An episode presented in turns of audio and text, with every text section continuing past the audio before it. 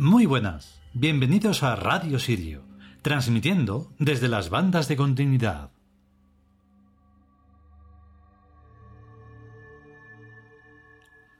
Pues mira que pasan los meses y ya los años y yo no le doy todavía con la tecla del sonido, no, estoy diciendo del sonido perfecto, pero del sonido que, que me guste a mí una vez que lo escucho en, en sistemas fuera del, fuera del mío. El caso es que estamos ahora probando con una grabación estereofónica. Sí, sí, con dos micrófonos.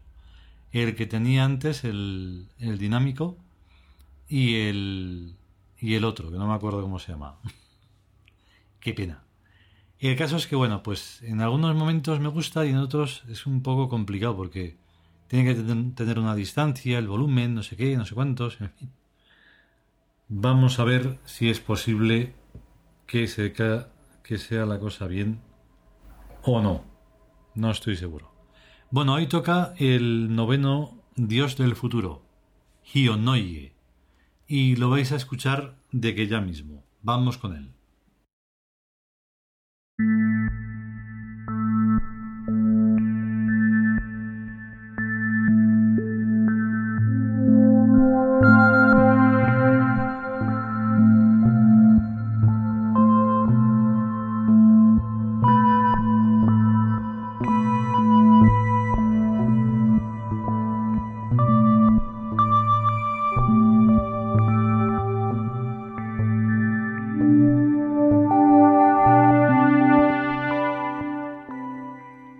Dioses del futuro.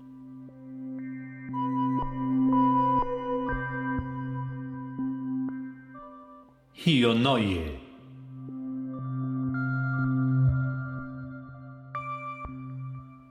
Texto. Número 9. Hionoye es el dios de la geometría dinámica, el creador de las formas el Dios de las apariencias y el que muestra la correlación y equivalencia entre mundos.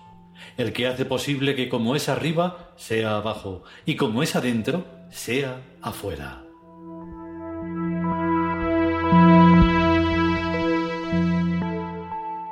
Comentario. En dos palabras, Tebas Birk que en realidad y desde el punto de vista fenomenológico es una. Pero ya nos comprendemos los que estamos en el mundo de los dioses. Porque desde fuera y además manteniéndose férreamente en ese afuera total, es imposible comprender esto y de manera intrínseca. No vale eso de sí, sí, sí lo comprendo y ya está. No, esto no se comprende y ya está. Se comprende cuando se vive y cuando no hay nada que explicar. Lo que pasa es que a nosotros nos da por ahí, por querer machacar R que R con lo que siempre machacamos. Es una idea, sí, pero no es una unidad de idiotas. Eso nunca. La idea globaliza a muchas otras que van por esos caminos del dios del futuro Hionoye, y que, como en todo lo arquetípico, y nuevamente e insistiendo, no es necesario que sea físico hasta que lo hacemos así, pero nosotros no esperamos a que nadie de por ahí lo haga, entre otras cosas porque es imposible. Estructurar una creencia y en creación es cosa únicamente de Tiud.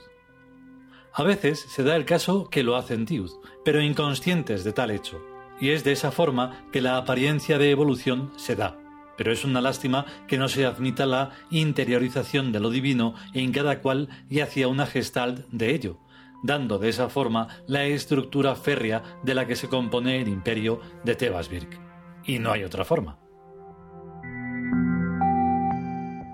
Esa dualidad múltiple del arriba y abajo, y que sea así, y el adentro y el afuera, es la garantía de que se está en el multiverso, o multiuniverso, y así corren y vuelan las bandas de continuidad.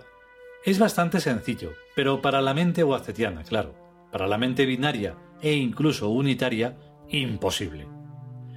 Pues que quede ahí fuera para siempre.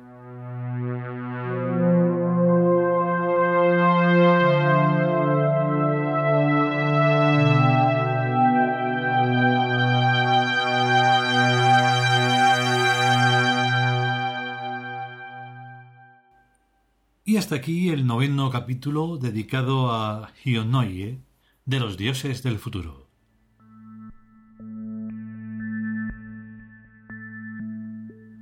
La cosa es que ni siquiera tampoco sé si se va a escuchar el, sonido del, ventilador, pero es que no lo pienso quitar, porque si no, es que esto no, lo grabo yo, pero vamos, ni harto de yo que sé qué. Tiene que ser una droga muy fuerte para que yo me meta aquí a grabar con estos calores de treinta y tantos grados. Si es que de verdad.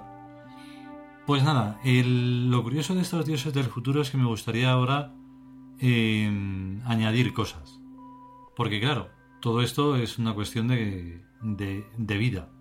Y como están vivos, pues todos, ¿eh? no solo los del futuro, sino me refiero a todos los dioses. Pues dan ganas de, de añadirle ahí detalles que son importantes. Pero bueno, nos quedaremos con esto, que lo importante es dejar la, la idea por ahí, flotando en los multiversos. Si podemos y sobre todo si queremos, volveremos con un nuevo capítulo de los dioses del futuro. Mientras tanto, a cuidarse, pero mucho, tener cuidado con los que no llevan mascarilla, que son un peligro sobre patas, y a estar bien. Hasta luego.